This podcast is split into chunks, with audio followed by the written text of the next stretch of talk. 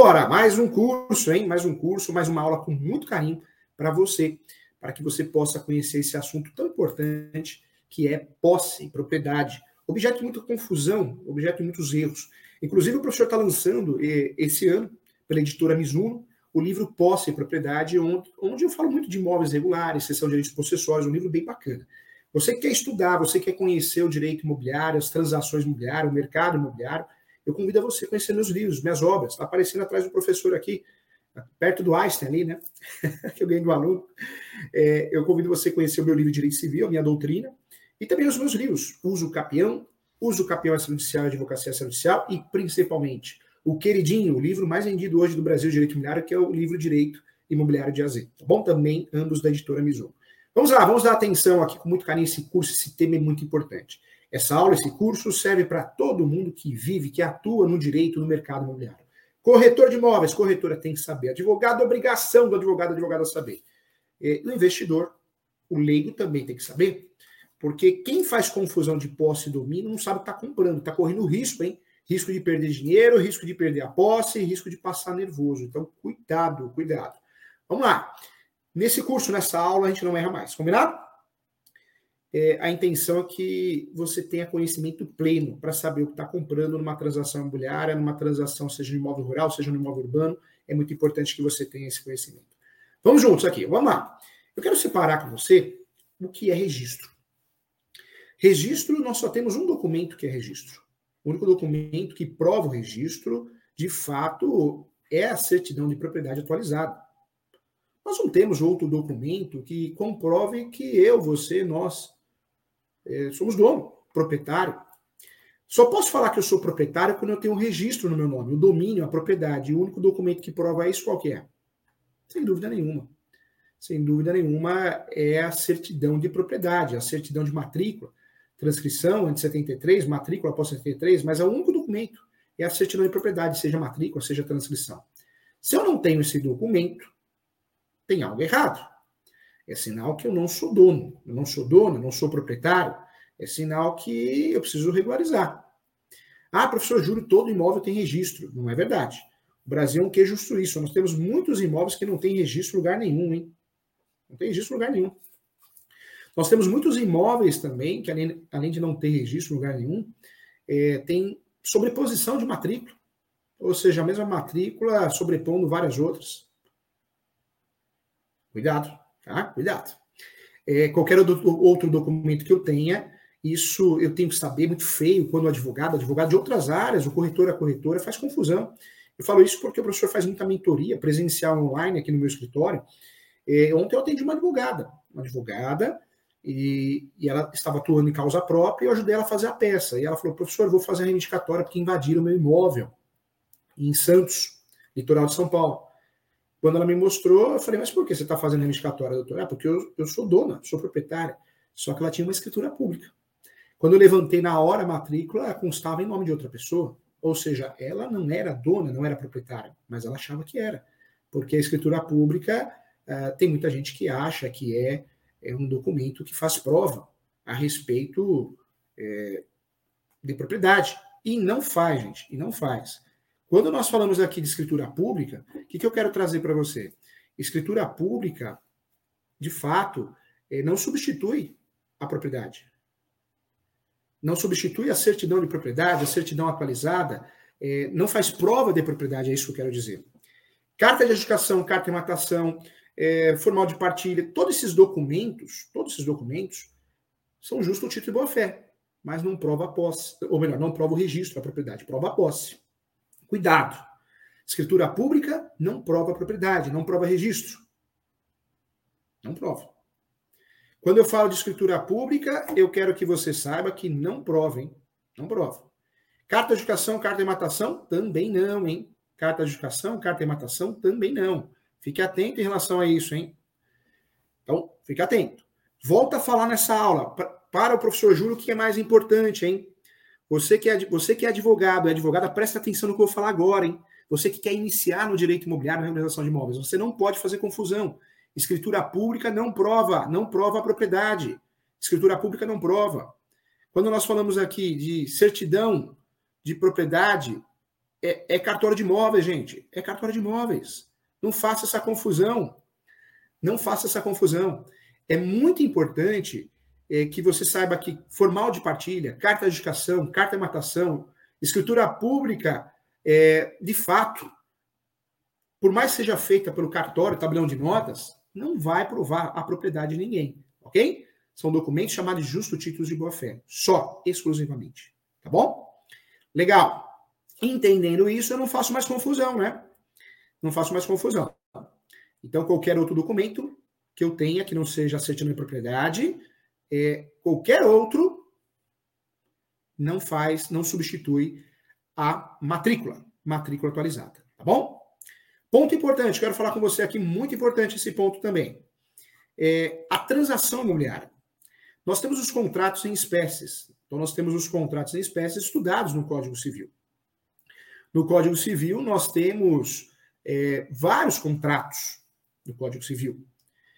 O direito imobiliário, ele é direito civil, um segmento de civil, porém possui conceitos e princípios próprios. E quando nós falamos de direito imobiliário, vale a pena lembrar sempre que é um ramo do direito civil, um segmento do direito civil, mas nós nos damos muito bem com o direito registral notarial. Então, importante. Quando nós falamos aqui de direito imobiliário, então, por mais que seja direito civil, nós temos no direito imobiliário conceitos e princípios próprios. Por isso, nós usamos sim os contratos em espécies, todos eles praticamente, mas nós usamos também, é, no mundo do direito imobiliário, nós usamos contratos próprios do direito imobiliário, contratos propriamente de direito imobiliário que eu falo no meu livro. Entre eles, o contrato que fecha negócio, contrato de chamado pré-contrato, contrato preliminar, minuta contratual, é o contrato que eu uso só para fechar negócio, ok? Sempre vamos ter um segundo contrato, pré-contrato, contrato facultativo. Compra e venda, pagamento à vista, promessa, estou comprando algo que não existe ainda, imóvel na planta, apartamento na planta, uma casa na planta, um sobrado na planta. Estou comprando, inclusive, com a incorporadora. Compromisso com. Estou comprando um imóvel que já existe. Já existe. Já existe um imóvel que, que de fato já existe, e eu estou é, comprando um imóvel que existe uma obrigação de fazer, recíproca, ou minha de pagar, ou do vendedor de terminar alguma coisa, compromisso. Existe também o contrato de cessão de direitos possessórios e afins, que é o contrato que deve ser utilizado na prática no nosso curso. Cessão de direitos possessórios é o contrato que nós vamos usar para comprar e vender um imóvel irregular. Cuidado, hein? Muito advogado, diria que 90% dos advogados e advogadas não sabem fazer contrato. Não sabem fazer contrato professor que dá aula na pós-graduação da escola superior universitária, no mestrado, no doutorado, eu corrijo todo dia pelo menos um contrato. Não sabe fazer contrato. Todo mundo tem a mesma capacidade. Eu falo que Deus deu, deu a capacidade para todos de forma igual. O que muda é a disciplina, é o estudo, a vontade, a especialização. Não faça tudo, quem faz tudo não faz nada. Não dá para atuar no direito imobiliário, no direito previdenciário, não dá, você vai me desculpar. Trabalhista com previdenciário não combina. O professor acabou de escrever uma coleção para exame da OB concurso, é, onde eu falo de todos os ramos do direito. Porque o direito é uma coisa só. Concorda? O direito é uma coisa só, ele é uno. Mas isso para concurso, para OB. Agora, advogar em todas as áreas não dá, você vai ficar maluco e vai errar.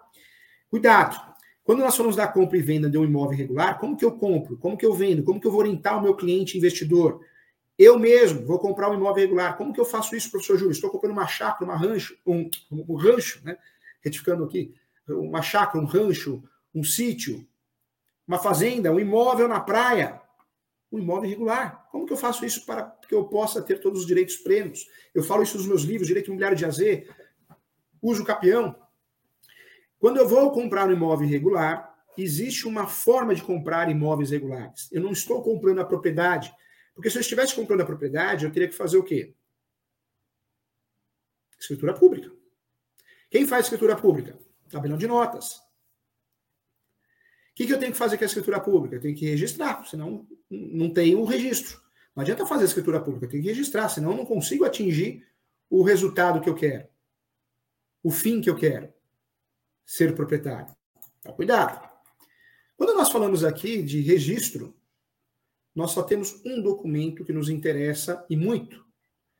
É, você já sabe muito bem, registro, o único documento que faz prova é a certidão de propriedade atualizada. Qualquer outro documento não faz prova de registro, hein? Importante. Então, cuidado, atenção. Quando nós falamos de registro, gente, o que, que eu quero trazer para você? É, não tem meio termo, gente, não tem meio buraco. Não adianta apresentar a escritura pública achando que é registro, que não é, que você é dono, você, você é, está comprando a propriedade, não. Ok? Vamos lá. Quando nós falamos então da compra e venda do imóvel regular, o único meio correto para qualquer transação imobiliária, seja um imóvel comercial, residencial, urbano, rural, é a cessão de direitos possessórios e afins. Anote aí. Cessão de direitos possessórios e afins. Ah, professor Júlio, eu fiz um contrato, eu fiz compra e venda. Errou, errou feio, hein? Errou feio. Tomara que o cliente não reclame, não cresce, né?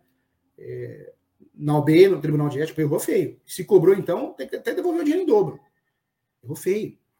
Quando eu compro a posse ou vendo a posse, eu estou comprando o quê? Cessão de direitos possessórios e afins. É isso que eu estou comprando. Então, o contrato de cessão de direitos possessórios e afins, como que tem que ser feito? Muita atenção. Começa pelo título. Cessão de direitos possessórios e afins. Eu gosto da palavra afins porque vai que surge um novo direito. O contrato está blindado, de certa forma. Quando nós falamos aqui de contratos imobiliários, a cessão de direitos possessórios e afins, eu posso usar o nome instrumento particular de cessão de direitos possessórios e afins, posso usar esse nome. É, posso usar também instrumento particular de cessão de direitos possessórios e afins, cessão de direitos possessórios e afins, contrato de cessão de direitos possessórios e afins, tanto faz, mas tem que aparecer a palavra posse. É uma cessão de posse e afins. Nós tivemos uma mudança no conceito de posse no Brasil. No Brasil, a posse ela era estudada como direitos reais, estudada muito de forma frágil, né?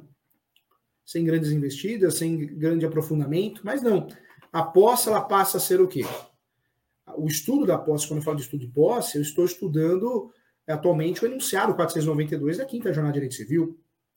E aí eu trago para você que o, a, quando eu falo da Quinta Jornada de Direito Civil, foi um avanço o enunciado 492 porque separou a água do vinho. A posse passou a ser o quê? Estudada como direito próprio. Tanto é que a Receita Federal ela nos orienta a declarar a posse. Se eu faço um divórcio com partilha de bens, a posse entra. É, a posse passou a ser um valor econômico. É isso que eu quero trazer para você. É isso que eu quero que você aprenda. Comprar a posse e vender a posse não tem nada de irregular, não tem nada de absurdo. Quando eu compro e vendo a posse, eu não estou fazendo um ato ilícito, um, cometendo um crime, uma contravenção penal. Não, um direito. Existe o crime, né? Loteamento irregular. Se eu vendo um loteamento irregular, estou cometendo um crime, previsto em uma lei esparsa. Mas toda vez que eu fale é, do contradição de direitos possessórios, não há que se falar em crime. O grande erro, o grande erro do advogado advogada, corretor corretora, ou do próprio leigo que compra o imóvel irregular, é que ele erra o título do contrato. Né? Tudo é compra e venda, compra e venda, compra e venda, compromisso, compromisso, promessa, promessa, e não é. Comprou imóvel irregular, são direitos possessórios e afins. Então, começa com o título. Qualificação das partes, o mais completo possível. Objeto do negócio, a compra de direitos possessórios, conforme enunciado 492. Mencione, é objeto do negócio. Separe esse contrato com títulos, caixa alta, do valor do negócio, forma de pagamento. Olha como estamos fazendo o roteiro completo, hein? Quem está nos assistindo aqui, quem está assistindo o curso de hoje, a aula de hoje, está aprendendo a fazer um contrato de são direitos possessórios. Contrato que tem valor aí de três salários mínimos até 20 mil reais, dependendo da transação imobiliária. Estou comprando uma fazenda irregular. Então é, é a responsabilidade. E esse contrato, eu falo que todos os contratos são de grande responsabilidade, mas esse mais ainda, né? Quando nós compramos um imóvel irregular, a única documentação, o único documento que tem o comprador, os compradores, a compradora, é, é um contrato bem feito. Então, qualquer erro pode ser fatal. Não só em relação a, a provar os seus direitos, mas em relação também a brigar pelos seus direitos, né? em caso de possessórias, em caso também da regularização. Um contrato mal feito, gente, de um imóvel regular, não vale muita coisa. Eu jogo no lixo, posso rasgar, porque nem para justo título sério nas ações possessórias ou como justo título de boa-fé na ação de capião, numa reurb, uso capião judicial, judicial, ou seja, eu compro um imóvel com um contrato errado que não me ajuda a regularizar e não me ajuda a me defender. Olha que fria que você entrou. E às vezes você pagou por isso ainda, Jesus. Né? Vamos lá, então, sessão de direitos possessórios. Como fazer esse contrato passo a passo? Começa pelo título, sessão de direitos possessórios e afins, ok? Depois, qualificação das partes. Objeto do negócio, a compra e venda de posse e afins. Compra e venda de posse e afins. Da sessão de direitos possessórios e afins. Não esqueça de mencionar, anote aí, o enunciado 492 da quinta jornada de direito civil. Vou repetir. Enunciado 492 da quinta jornada de Direito Civil. Ok? Esse enunciado, ele separou a água do vinho, a água do óleo. Por quê? Porque a posse era direitos reais, hoje a posse é um direito autônomo. Ok? Quando eu falo desse enunciado, tem que mencionar no contrato de cessão de direitos possessórios e afins. É, além de mencionar esse enunciado, eu peço para você também que mencione também é, um artigo fundamental, vai fazer toda a diferença para a validade jurídica desse contrato, que é o artigo 1243. Anote aí. Então, você vai mencionar nesse contrato, obrigatoriamente, o artigo 1243 do Código Civil. 1243 da Lei 10.406 de 2002, que é o artigo que é a fundamentação que autoriza a soma de posse, desde que as posses anteriores sejam igualmente contínuas e sucessíveis, além de necessariamente terem as mesmas características e cumprir, e cumprir os mesmos requisitos da posse do requerente, ok? Quando nós falamos de soma de posse no Brasil, ah, o que, que é isso, professor? Serve para quê? Serve para tudo. É a cereja do bolo, um contrato de cessão de direitos possessórios. Se você errou o título e fez compra e venda, errou feio. E se você faz um contrato de cessão de direitos possessórios não coloca uma cláusula de soma de posse, você prejudicou o seu cliente. Então, o contrato que vale, esse contrato de cessão de direitos possessórios, que vale de 3 mil reais, três salários mínimos, até 20 mil reais ou mais, esse é o valor de honorário de um contrato bem feito, dependendo do valor do negócio, que é o único instrumento que vai dar segurança ao comprador, aos compradores, à compradora, e vai nos ajudar a brigar, a defender a posse e também vai nos ajudar a regularizar através de urbo uso campeão, é um contrato que tem que ser muito bem feito. É um contrato que tem que saber o que está fazendo. Não pode ser copia e cola de internet. A soma de posse no Brasil ela pode ser feita de forma originária. Eu faço uso campeão no meu nome. Eu faço uso campeão no meu nome. Faço uso campeão no meu nome, mas eu, eu usei a posse do meu pai, da minha mãe. Eu posso fazer isso. Então, de fato, eu tenho um dia de posse, um ano de posse e faço uns campeões de 10 anos, 15 anos, porque meu pai e minha mãe têm 10 anos de posse. Olha que legal. Essa soma de posse é chamada soma de posse originária, hein?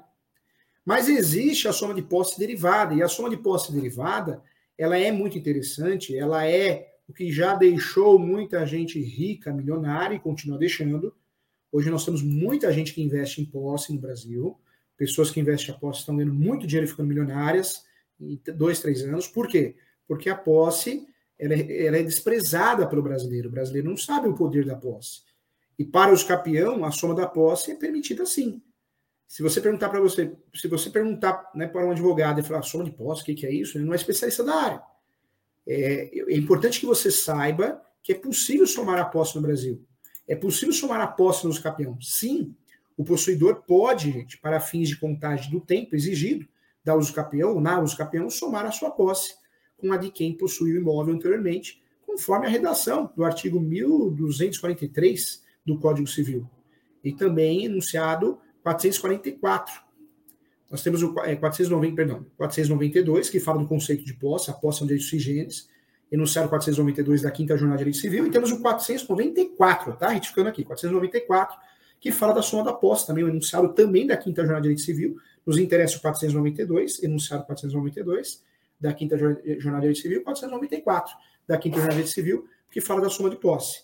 Esse artigo, ele esclarece o quê? Está lá no artigo 1243 do Código Civil. O possuidor pode, para o fim de contar o tempo exigido pelos, pelos é, antigos né, é, proprietários, ou posseiros, né, não proprietário, senão a gente vai entrar na, no conceito de dono, pelos antigos posseiros, os antecedentes, acrescentar a sua posse e dos seus antecedentes, sim. Isso também aparece no 1207, contando que todos sejam, todas as posses sejam contínuas, pacíficas e, nos casos do artigo 1242, um justo título de boa-fé, que é o uso capião que exige justo título de boa-fé. Lembrando que nós temos três é, procedimentos: o procedimento judicial, extrajudicial administrativo, dá para usar nos três procedimentos a soma de posse. No administrativo é RURB, é mais difícil conseguir sucesso na prática, é complicado, nem sempre o município aceita. E temos mais de 36 espécies de usucapião. Dessas 36 espécies, modalidades, tipos de usucapião, nós podemos aplicar a soma de posse em pelo menos cinco modalidades, tá bom? Não em todas, hein? E não tem nada de errado aplicar a soma de posse.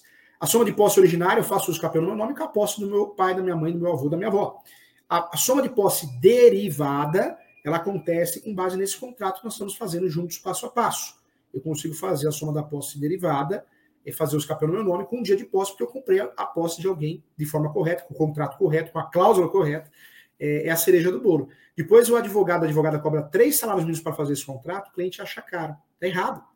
Está errado porque se você contrata um advogado que não é da área, um advogado, uma advogada, se você copia na internet, copia e cola, contrata um advogado que atua em outros ramos, previdenciário, trabalhista, criminal, né, para não pagar os honorários do advogado, você ou o seu cliente está dando um tiro no pé. Porque o único documento que ajudaria ele se proteger e ajudaria ele se defender e regularizar um imóvel foi mal feito. E o justo título não tem meio termo. Mal feito não vale nada.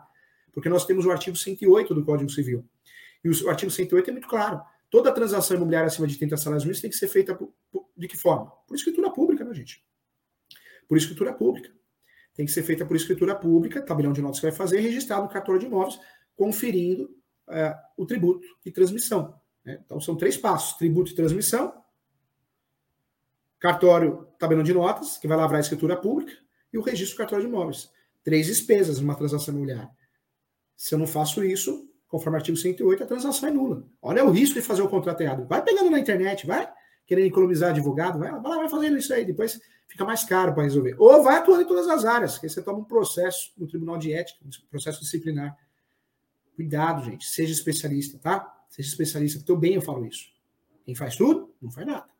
Escrever livros e artigos, eu gosto de escrever de outros ramos também, gosto, claro. É, é gostoso escrever sobre horas extras, claro que é reforma trabalhista, é gostoso escrever sobre. Quer ver um tema que eu gosto muito? É, no, crimes, delação premiada. Tem vários temas interessantes que passam na mídia toda hora, muitos crimes políticos. Eu adoro estudar esses temas, até escrever. Mas na hora de advogar, eu faço uma coisa só. Tá? Vamos lá, olha só. Então, o que significa hein, a soma de posse? Na prática, gente, é, isso quer dizer que o atual possuidor de um imóvel pode ter, por exemplo, a posse de um imóvel por 20 anos e a somar do possuidor anterior, que, por exemplo, teve a posse é, do imóvel por 15, é, eu posso usar. Mas atenção, hein? Para a soma das posses, eu preciso tomar cuidado, porque muita gente faz outro erro de, do advogado, advogada que não atua na área, é, usa a soma da posse, mas esquece de provar a posse de quem está somando. Se eu compro a posse de alguém, a pessoa tinha 20 anos de posse, e eu, né, eu faço uso campeão no meu nome, eu preciso provar a posse da pessoa, não a minha posse, porque eu não tenho posse. Eu até tenho que falar que tenho posse atualmente. Mas se no meu processo não prova a posse da pessoa, eu vou perder a ação. Cuidado, tá? Cuidado. Vamos lá. Muita atenção, então, tá? Para a soma das posses na uso capião, eu preciso provar a posse do outro. Se o outro tiver vícios em relação à posse dele, vai sobrar para mim. Enunciado 494 da Quinta Jornada de Civil. É necessário seguir os mesmos requisitos básicos da uso capião. A posse de quem eu estou somando, seja de forma derivada ou originária, tem que seguir os mesmos requisitos da uso capião, é, ou seja, posse contínua, mansa e pacífica e o ânimos do dono, dono né, ânimos domini, tá bem? Vale mencionar também que a transferência da posse pode ser por sucessão, ok? Ou seja, por herança, ou ainda por contrato de cessão de posse. Não tem nada de errado, nada de absurdo, eu posso fazer isso sim, tá bom? Vamos lá, outro ponto que eu quero falar com você, hein? Outro ponto importante, hein? É, esse contrato de soma de posse, então, é, chamado contrato de cessão de direitos possessórios e afins, a cereja do bolo é a cláusula de posse. Então, o contrato passo a passo fica assim: cessão de direitos possessórios e afins, eu posso chamar de instrumento particular de cessão de direitos possessórios e afins, contrato particular de cessão de direitos possessórios e afins, ou só contrato de cessão de direitos possessórios e afins, ou cessão de, de posse e afins, tanto faz. Qualificação das partes, compradores da posse e vendedores. Objeto que é a posse, não esqueça de mencionar enunciado também o artigo que eu te falei, é fundamental mencionar o artigo 1243 e também enunciado 492 é, o enunciado 494, também da Quinta Jornada Civil. Vou para o valor do negócio, forma de pagamento, e aí vem o que nesse contrato? Da soma de posse, da cláusula de soma de posse, em título, em caixa alta. Vou falar que é possível a soma de posse para todos os efeitos legais, para uso capião, para regularização de imóveis, para ações possessórias. Depois eu vou criar o que? É, dispositivos nesse contrato, que são, na verdade, dispositivos gerais. Posso trabalhar com cláusulas, várias cláusulas diferentes, dispositivos gerais da responsabilidade anterior, posterior, tributária, administrativa, ambiental. Posso falar se vou ficar com pertenças do imóvel ou não. Posso criar muitas coisas, é, posso inventar muita coisa que não seja nula do pleno direito, não posso criar algo abusivo. Então, nas disposições gerais, tá? Depois eu vou para a cláusula de rescisão, tem que ter todo o contrato, tem que ter. Se desistir, ou não paga nada ninguém para ninguém, né? Contrato de compadre, ou uma multa de 10% do valor do negócio. É, quem desistir perde o sinal, devolve em dobro. Posso trabalhar nesse sentido. Posso criar um foro de eleição, sim. Né? Esse contrato tem discussões, mas eu poderia. É importante criar uma cláusula também, isso nas exposições gerais, voltando, além da soma de posse, informando que quem está comprando sabe que está comprando quem está vendendo sabe que está vendendo, que esse imóvel necessita de regularização registral, não é administrativa, tá? Registral, tá? Então, é importante. Então, vamos lá. Posse, o que é posse? Uma situação fática. Conforme anunciado 492, daqui da Jornada de Civil, novo conceito de posse, já valeu a aula, já valeu o curso, a posse é sui generis, um direito sui generis autônomo. Não sou obrigado a fazer inventário, hein? A advocacia, é, eu falo que 90% dos advogados é, não conhecem o conceito posse e propriedade de forma correta porque a faculdade não ensina. Muitos professores da graduação, eu falo isso porque eu dou aula na graduação, eu percebo isso nas salas dos professores, não advogam. Ter OB não significa que você é advogado, que você advoga, é verdade. Portador de OB, você tem OB na carteira, porque acha bonito, o hobby, só gasta dinheiro à toa. É, tem que entender, gente, tá? Tem que dominar o assunto. É, e muitos professores da graduação, a maioria, não advoga. Tem um cartão, tem OB, faz um casinho, mas a, OB, a advocacia não permite bico, né? Não dá para ser usada como bico. É verdade. Cuidado, hein? É, já falando de posse, eu quero trazer para você também que para fazer o campeão eu posso usar a posse direta, indireta ou alternada. Direta, eu moro, resido, tenho comércio. Indireto, eu alugo empréstimo e posso fazer o uso campeão no meu nome. E tem a posse alternada que eu falo no meu livro Direito Imobiliário de AZ, eu também posso fazer os campeão com a posse alternada, tá? Hoje nós temos um conceito também que é a posse suplementar ou complementar. Quando eu distribuo a ação de uso campeão, eu consigo utilizar o tempo que essa ação demorar é, para fins de uso campeão. Tá? Então, é a posse complementar. Outro ponto que eu queria trazer para você é a súmula 237. O uso campeão poderá ser usado em matéria de defesa, mas súmula do é, Supremo Tribunal Federal. Então, importante, tá? Então, importante. Como nós estamos falando de posse aqui, eu quero trazer para você os conceitos de posse, tá? Então, trazer alguns pontos importantes e relevantes. Então, vamos lá, vamos juntos aqui. O que, que eu quero trazer para você em relação à posse? O, o, o, conceito, a conceituação de posse. Para nós, na prática, posse é direito sui generis. É um direito autônomo, enunciado 492. Mas, de forma mais teórica, vamos conceituar a posse, que é uma tarefa é, difícil. Por quê? Porque existem discussões né, teológicas, né, então, históricas sobre a posse. Mas o, o primeiro é, conceito de posse sempre foi direitos reais, vem lá do direito romano, mas para nós, na prática, nos interessa que a posse é direito sui generis. Então, importante. Existem dois doutrinadores que conhecem muito o assunto, falar de posse e não falar deles é, é de fato não dar qualidade ao nosso curso. É, apesar né, de reconhecer a posse atualmente como um direito totalmente autônomo, sou obrigado a fazer inventário, é, a posse estudada e o conceito derivado da teoria de Ehring, para Ehring, um teórico, né, a teoria de Ehring conhecida, a posse, é, a teoria, o nosso direito positivado, acolheu inclusive a teoria de Ehring, a posse é a conduta de dono, a alma de dono, para Ehring, que é o conceito utilizado. Sempre que haja o exercício dos poderes de fato inerentes à propriedade, existe posse, tá? A não ser que alguma norma, como o artigo 1000, 1198 e 1208, traga uma, uma discussão diferente, diga que esse exercício eh, não é configurado porque é uma detenção, não posse. O caseiro não tem posse, o caseiro tem detenção. O inquilino ele também não tem posse, ele paga aluguel. O comodato também é a mesma coisa, tá? Não estou falando de quem aluga ou quem empresta, estou falando de quem tem emprestado imóvel ou paga aluguel, tá bom? É, o que justifica, gente, o posicionamento do doutrinador Ehring é o fato de que, para muitos, né, o Código Civil brasileiro, é, o antigo Código de 1916, adotou a teoria de Ehring, é, isso aparecia lá no artigo 485, e o Código Civil de 2002, né, que é o Código atual, manteve o entendimento com a reprodução do teor do referido artigo 1196, tá? Então, o 485, o antigo, né, é, de fato, considera-se possuidor todo aquele que tem, de fato, o exercício pleno ou não de, alguma, é, de algum dos poderes inerentes à propriedade. Já o 1000, do novo código, 1196, considera-se possuidor todo aquele que é, tem, de fato, o exercício pleno ou não de algum dos, algum dos poderes da posse inerentes à propriedade. Então, fato que foi mantida essa, essa situação. Na visão do professor Júlio César Sanches, na minha obra, Manual é, jurisprudencial doutrinário direito civil e também no direito imobiliário de AZ, a adoção da teoria de Ehring é parcial, pois há traços também da teoria de Savigny, que é outro doutrinador conhecido em relação à posse.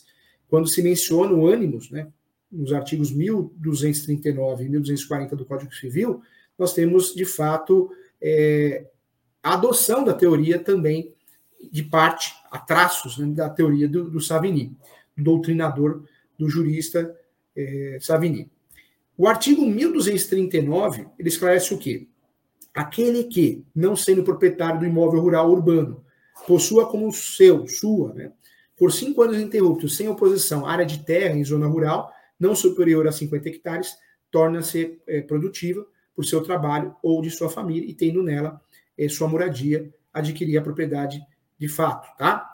O artigo 1240, ele trata o quê? 1240 do Código Civil.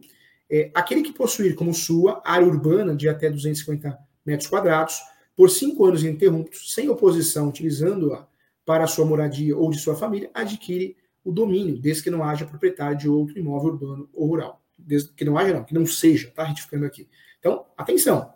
É, além disso, né, a teoria verdadeiramente, verdadeiramente adotada seria a Raimunds, né, é um, um doutrinador, também um pensador, é, que em decorrência da função social, essa é visão dele, que em decorrência da função social da propriedade, é, presentes, por exemplo, o artigo 1228, parágrafo 1 do Código Civil, combinado com o artigo 5 da Constituição Federal, inciso 13, é, teria, de fato, também os poderes da posse, ou a posse fática, né, que é o, é o tema mencionado. Não poderíamos também deixar de mencionar o 1230, 1238, não, 1228, que esclarece o que? O parágrafo primeiro. O direito de propriedade deve ser exercido em consonância com as finalidades econômicas e sociais, e de modo que sejam eh, preservados de conformidade como estabelecido em lei especial. A flora, a fauna, as belezas naturais, o equilíbrio ecológico, o patrimônio histórico e artístico, bem como é, evitada a poluição de ar, de ar e das águas, também um artigo que nos interessa, também importante. Na Constituição Federal, falei do artigo 5 do inciso é, 13 é, eu falei por quê? Porque a propriedade na Constituição Federal, ela atenderá à função social, ela tem que atender à função social. É, isso é fundamental, é, é um princípio constitucional. O sentido de função social da posse aparece também com o princípio da função social da propriedade, né? com essa conexão é, o sentido da função social da posse consta, assim, de forma explícita no enunciado aprovado da Jornada de Direito Civil de 2011, que é o enunciado que eu sempre relembro nas aulas, a posse constitui direito autônomo em relação à propriedade e deve expressar o aproveitamento dos bens para alcance dos interesses essenciais econômicos e sociais merecedores de tutela, tá? Isso, então, artigo, artigo não, enunciado 492 da quinta Jornada de Direito Civil, em 2012, mas é o conceito através de 2012, a partir de 2012 nós tivemos essa mudança de pensamento. Trago para você que, assim sendo, para conhecer melhor o Instituto de Posse, é necessário conhecer as suas próprias origens e também as teorias. É, diante da origem da posse, eu trago aqui que o direito romano, que se discute, começou, né, iniciou a discussão de posse, os romanos não eram bobo, né, é, já deixava claro que ó, você não é, tem a posse não, para não fazer os campeão. Né, os romanos é, queira ou não queira, é, juridicamente analisando, eram inteligentes, né? Tudo surge dali, né? Então, eles criaram proteções para que o sujeito não fizesse uso capião. Então, o direito romano, que, que discute muito bem o Instituto da Posse, esclarece o quê? Que fato é que a defesa da posse é uma defesa da paz social em si. Né? Então, importante. E a quebra da tranquilidade da sociedade, em decorrência da tomada, eh, tomada violenta da posse de alguma coisa que, que outro né, tinha em seu poder, deriva, né, é, deriva de um entendimento de proteção. De fato, deve ou deveria ser coibido. Né? Então, essa é a intenção. É, o Estado teria esse papel de combater de forma coercitiva a injustiça e restituir as coisas, é, as coisas, né, a situação anterior. Então, esse é o pensamento, essa é a ideia central.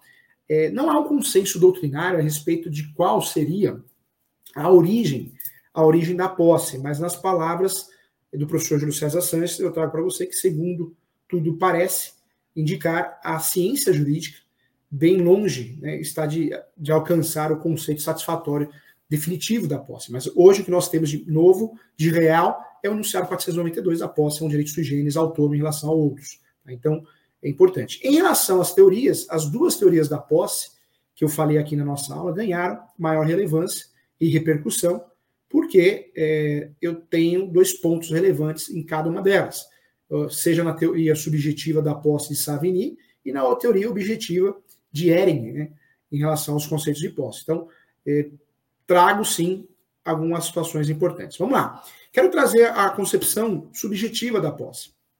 Para o jurista Savigny, é, tomou para a sua teoria subjetiva a concepção de que dizia, inclusive outros doutrinadores, é, de forma resumida, que os interditos, né, as ações possessórias, surgiram em decorrência da posse. É, Roma, né, o pensamento romano, conquistar, tinha o interesse de conquistar o mundo, né, tão conhecido nos filmes, e quanto mais se avançava em seu intento, naturalmente mais terras tinha, e dos terrenos né, conquistados como fruto das guerras, uma parte era reservada para a construção das cidades e outra parte era distribuída para os cidadãos. É interessante que nessa época as vitórias eram tantas que as, as terras destinadas para, a, para construir novas cidades naquela época acabavam não sendo bem aproveitadas e, e por, por, consequência disso, tornavam-se sem produtivas. Né? E para solucionar o problema, os romanos, naquela época, resolveram lotear as áreas em pequenas propriedades, chamadas possessões, era o termo utilizado, e cedê-las a título precário aos cidadãos. Então, eu quero que você note que não havia direito de propriedade naquela época para os cessionários, portanto, não cabia nenhuma ação reivindicatória naquela época, não existia, não se falava em ação reivindicatória, porque não existia propriedade, existia posse sobre a área por parte dos mesmos. Tá? Então, um ponto importante.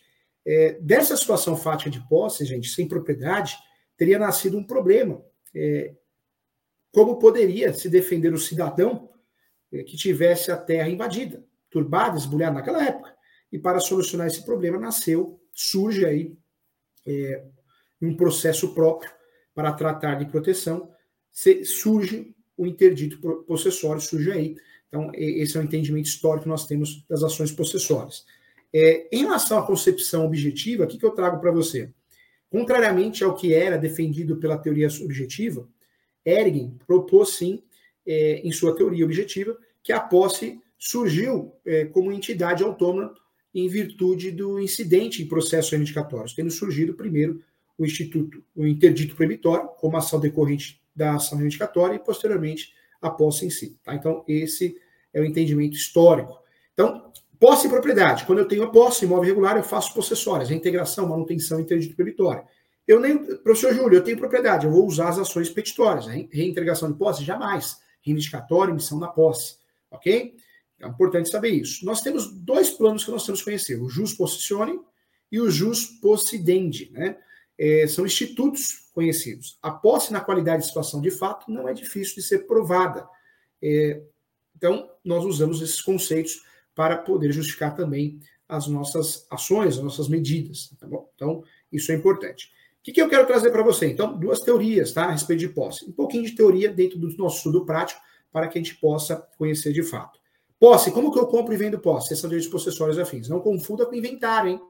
Se eu compro direito de herança e inventário, não é posse, esses são direitos hereditários, ok? Não faça confusão, hein? Não faça confusão, tá bom? Vamos lá, tem perguntas aí? quero perguntas, hein? Vamos lá. Sala lotada, pessoal.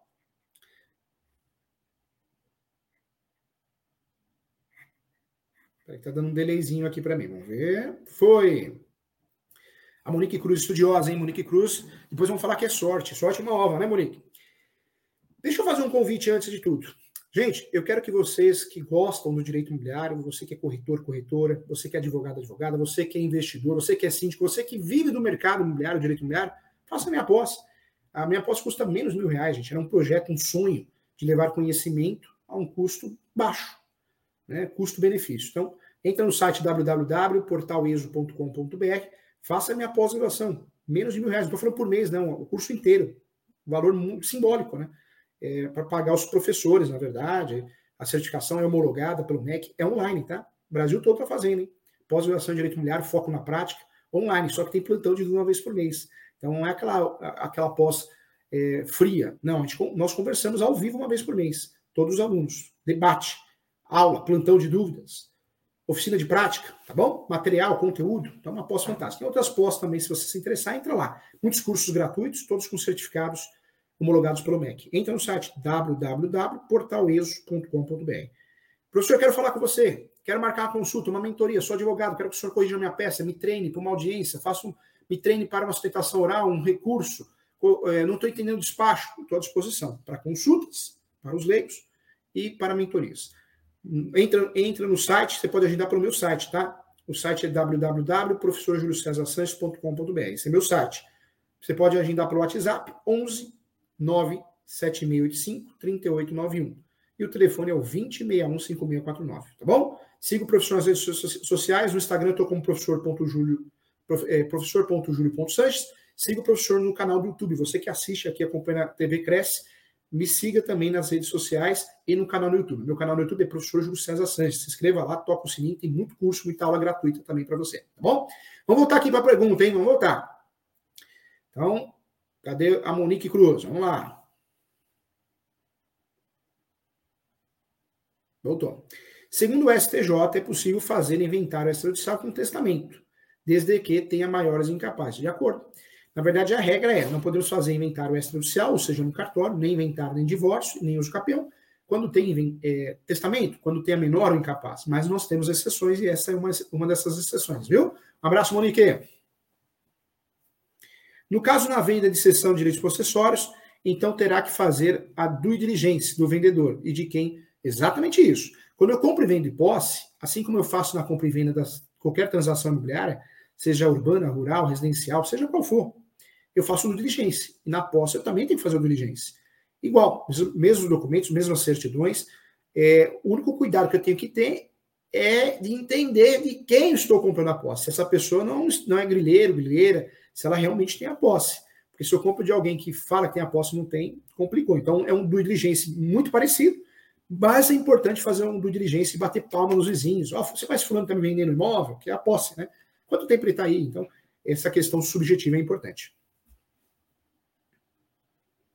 consultor de vendas aqui, o Martins, querido Martins. Professor, bom dia. Como posso fazer para retirar a escritura? Para retirar a escritura? Tenho 15 anos de posse do terreno. Tá, então, na verdade, nós temos esse hábito. Ah, quero tirar a escritura. Eu tenho, eu tenho escritura, mas não é escritura. O termo correto é o quê? Registro. Eu tenho registro.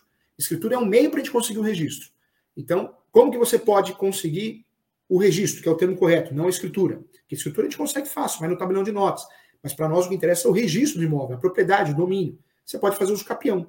Uso capião, tá bom? Uso capião, reurb. Qualquer dúvida, entre em contato comigo, eu te ajudo, tá bom? Vamos lá.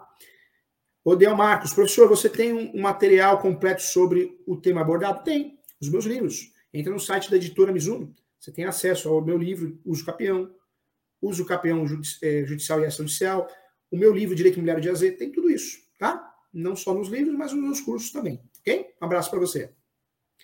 É, professor Júlio César Santos, tenho posse há 22 anos, Praia Grande. Posso entrar com uso campeão extraordinário?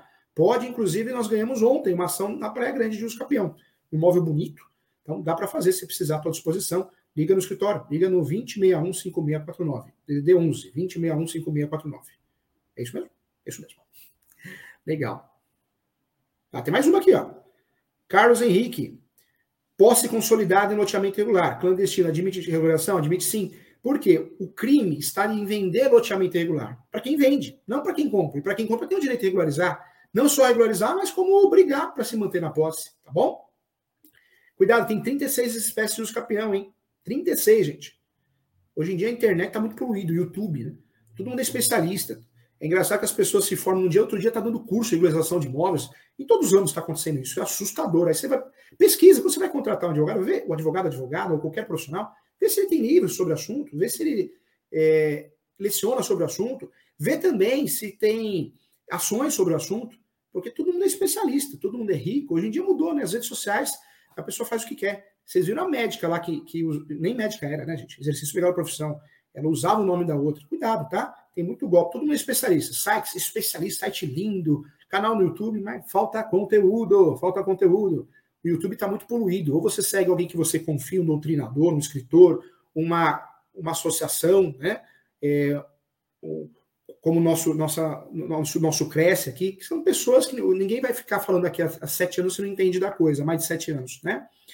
Pedro Natal Paz de Toledo, professor Júlio, terreno de duas pessoas, casa lado a lado, mas só consta o terreno no contrato. Posso sugerir a venda sem regularização? Pode. Na verdade, comprar um imóvel regular ou vender não tem nada de errado, gente. Não tem nada de errado, precisa parar com isso. Comprar também herança, também. Só que direitos acessórios, toma cuidado, porque ou eu compro da forma correta ou não vale nada. Quando eu compro direito de herança, direitos acessórios, direitos hereditários, eu tenho que fazer escritura pública e ter anuência de todos os herdeiros, pra, porque envolve direito de preferência. Já a sessão de direitos possessórios, eu posso fazer do instrumento particular ou público. Tem cartório que faz, tem cartório que não faz. Tá? Cuidado. Muito, atenção nos direitos hereditários, porque existe uma solenidade, ok? Deixa o professor mostrar aqui, ó. Olha quanto presente eu ganhei dos alunos aqui, ó. Professor ganhei muita caixa de bombom, é, muito chocolate. Olha que eu ganhei, ó. Olha que eu ganhei de uma aluna aqui, ó. Do canal do YouTube, do meu canal, Júlio César Santos. Inscreva no meu canal do YouTube, hein? Professor Júlio César Santos. Tem muitas aulas gratuitas para você, tem muitos materiais, sorteios. Ganhei isso. Olha que eu ganhei também aqui o Einstein. Ganhei também um aluno. Fizeram o professor Júlio Magrinho ali, que bonitinho, olha lá. Aqui, tá daqui, quem está vendo aqui, eu também ganhei dos alunos, ó. Ganhei uma, uma onça, né? O leopardo. Obrigado, agradeço a todos pelos presentes, tá bom? Carlos Henrique, posse pode constar no inventário? Pode, pode constar no inventário. Mas vou ser muito sincero, Carlos. Eu vou constar a posse no inventário quando é bom para o meu cliente. Porque o imóvel está no nome. Tá, quem tem a posse é um outro herdeiro, de forma exclusiva, para evitar que ele faça uso capião, para tentar atrapalhar o uso capião dele. Porque se eu vou colocar a posse no inventário, sendo que não existe uma situação de litígio, talvez não seja a melhor opção. É melhor fazer uso capião. Porque o inventário por si só não regulariza o imóvel de posse. Né? Não está no nome do falecido, o cartório não vai regularizar com formal de partilha, tá bom? Ó, Monique Cruz, qual, qual a importância de fazer um contrato com cláusula resolutiva expressa? Ajuda muito. A cláusula resolutiva é interessante porque já passa para o nome é, da pessoa se não pagar. Então, eu já resolvo uma situação. Então, eu gosto muito, quando eu vou comprar um imóvel parcelado, comprar com cláusula resolutiva. Tá? Ajuda, é importante sim. Não é obrigatório, mas é importante, tá bom? Legal. Se inscreva no meu canal do YouTube. Entra lá, professor Júlio César Sanches, no meu canal do YouTube. É, vamos bater 200 mil inscritos, tá? Então, vamos lá. Então, quero bater até o final do ano 200 mil inscritos, tá bom? Inscreva no canal do professor Júlio César Sanches. Tem muitas aulas, cursos, palestras gratuitas, atendimentos, mentorias gratuitas. Então, se você não inscreveu, quem quer conhecer o direito imobiliário, o mercado imobiliário, se inscreve no meu canal, tá bom? Se você não inscreveu, perdeu, hein? Tá bom? Tá perdendo. É, faça meus cursos, acompanhe o professor nas redes sociais, venha fazer minha pós e faça a leitura dos meus livros. Você que quer o material, você que quer modelo de peça, você quer conhecer muito sobre o assunto, não quer correr risco de representação no CRES, Tribunal de Ética da OB, processos indenizatórios, não quer errar, quer, quer tratar o seu cliente com carinho, com respeito. Conhecimento é tudo.